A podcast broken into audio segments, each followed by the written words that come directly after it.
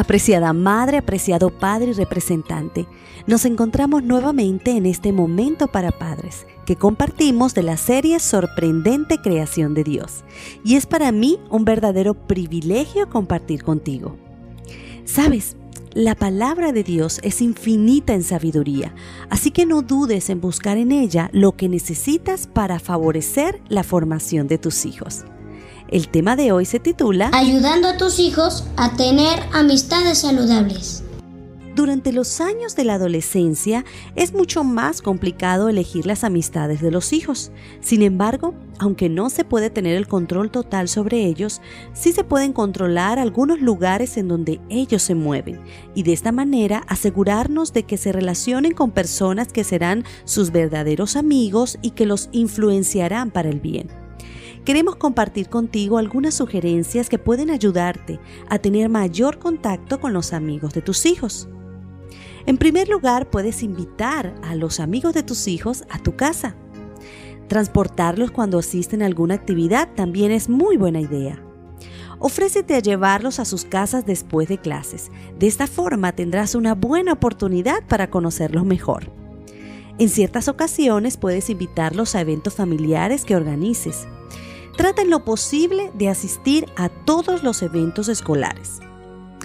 Ten mucho cuidado de permitir que jóvenes que no comparten la misma fe de tus hijos se queden en tu casa, pues al permitirlo estarás comprometiéndote de cierta forma a dejar que luego tus hijos se queden en alguna oportunidad en la casa de aquel joven. Conoce los nombres y números de teléfonos de los amigos de tus hijos.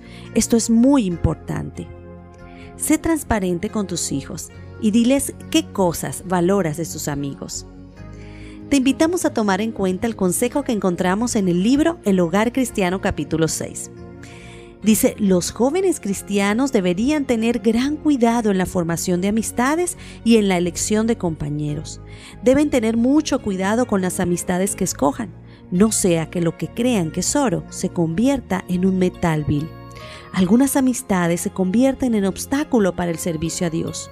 Muchas vidas son arruinadas por relaciones de amistad dañina. Tú, más que nadie, sabes cuán valiosos son tus hijos. Cuestan la sangre preciosa de nuestro Señor Jesús y cualquiera no puede ser su amigo. El Señor te pedirá cuenta por los hijos que te ha entregado y si eres disciplinado y responsable en su formación, tu hijo también te lo agradecerá te invito a que oremos.